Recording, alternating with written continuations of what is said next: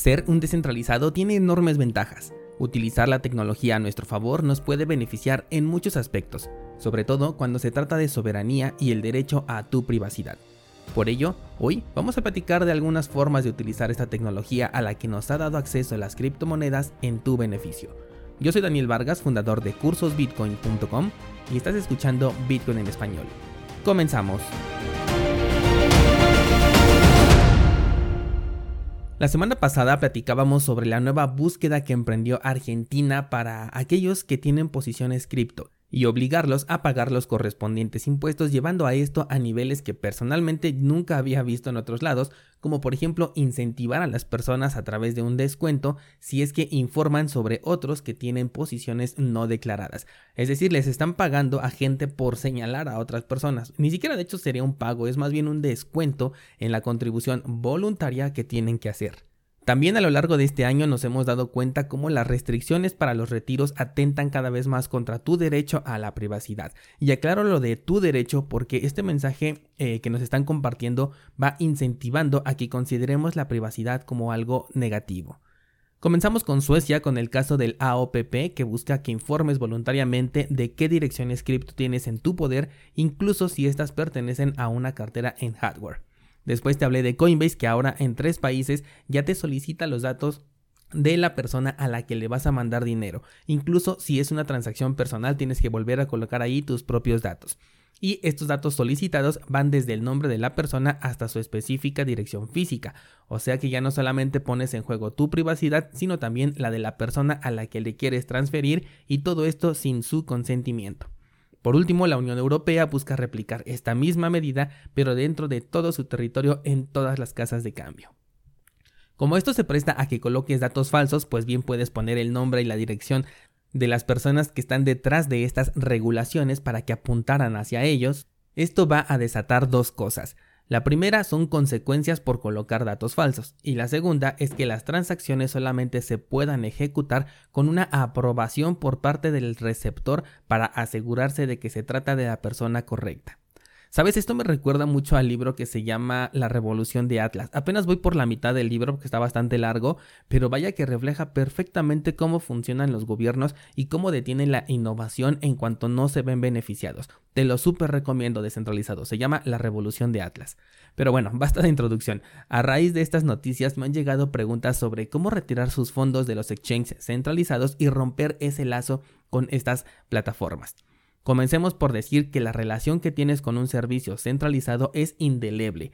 Si tienes o tuviste una cantidad, pongámosle 10 mil dólares, esa cantidad es indeleble y es a la que van a poder acceder los cazadores de primera mano, porque basta con una solicitud a estas casas de cambio para que dicha información caiga en sus manos. Sobre este monto tú tienes que pagar los impuestos correspondientes sí o sí, tarde o temprano, y es mejor temprano que tarde. Una vez fuera del exchange, la blockchain indica a dónde te llevaste esos fondos. Esto significa que si tú le agregas criptomonedas que vienen de otro lado, también van a quedar ligados a tu identidad porque tú ya traes un balance que podemos considerar como sucio. Fíjate, nos deberíamos de referir al Bitcoin que viene de los exchanges como Bitcoin sucio o Bitcoin de la lista negra para que cambiáramos el trasfondo de lo que ellos nos quieren hacer pensar como Bitcoin sucio. Pero bueno, la tecnología donde nos estamos moviendo nos permite realizar una mezcla de UTXO ¿Qué son las UTXO? Son entradas no gastadas de criptomonedas que están disponibles en tu cartera, las cuales puedes combinar con otras personas. Esto lo puedes realizar con Bitcoin, lo puedes realizar con Ethereum y con algún par de tokens ERC20 que pertenecen a esta cadena de Ethereum. Las demás criptomonedas, hasta donde yo sé, no cuentan con esta opción, no porque no se pueda, sino porque simplemente nadie las ha desarrollado todavía. Aquí lo que se puede hacer es utilizar otra tecnología llamada Monero, un proyecto que por diseño utiliza varias UTXO al momento de realizar una transacción de salida, con lo cual su blockchain es ilegible y entre más transacciones realices con el mismo balance, más ilegible se vuelve esta blockchain. En ambos casos vas a incurrir en un gasto porque hay que pagar la comisión por transacción. En el caso de Bitcoin, por ejemplo, puedes buscar los momentos en que las comisiones son más económicas para pagar lo menos posible. En el caso de Ethereum y los tokens ERC20, estas comisiones son parte de lo que tienes que pagar por utilizar simplemente esta red y no hay forma de disminuirlas porque la segunda capa hasta el momento no es compatible todavía con estos servicios, pero la plataforma que te lo permite, que es Tornado Swap, ya también va a agregar soporte para la segunda capa, así que también ya vas a poder hacerlo de manera más económica. Y con respecto a Monero, las comisiones no son realmente altas, así que no hay ningún problema. Si llegas a utilizar Monero, mi sugerencia es utilizar dos transacciones por lo menos. Es decir, una con la que recibes los tokens XMR y después estos mismos tokens te los vas a reenviar a otra dirección que también te pertenezca porque esto le va a dar un segundo nivel de profundidad a esas transacciones dentro de la blockchain y después ya puedes regresar a las criptos que realmente quieres holdear. Obviamente esto no lo puedes hacer en una plataforma que tenga tus datos porque de nada serviría todo el proceso que acabas de realizar anteriormente. Para el paso final vas a requerir direcciones y carteras completamente nuevas. Recuerda que las direcciones que utilizaste anteriormente ya tienen el registro ligado a tu interacción con el exchange centralizado de donde vienes. No vale solamente crear una nueva dirección en la misma cartera, necesitas una que sea independiente para reducir el riesgo. Tú puedes simplemente formatear tu cartera en hardware y crear una nueva, o bien agregar una passphrase a tu cartera, y esto representa también una cartera nueva e independiente. Para alguien que no está acostumbrado a los términos que acabo de mencionar, es posible que vea esto como muy complicado y probablemente ya hasta se esté aburriendo con el episodio. Pero nada fuera de la realidad, lo que pasa es que esto lo tienes que ver en pantalla. En cursosbitcoin.com puedes encontrar estas explicaciones en video paso por paso de cómo realizar lo que acabo de mencionar, así como explicaciones más profundas sobre los términos que he utilizado. Y cuando veas los ejemplos ya en la pantalla vas a darte cuenta que es mucho más sencillo de lo que se explica cuando solamente puedes hablarlo. El único que me falta hacer es el de Ethereum y los tokens ERC20, pero también muy pronto vas a tener disponible este contenido. Ahora, consideremos algo, Monero va a desaparecer de los exchanges.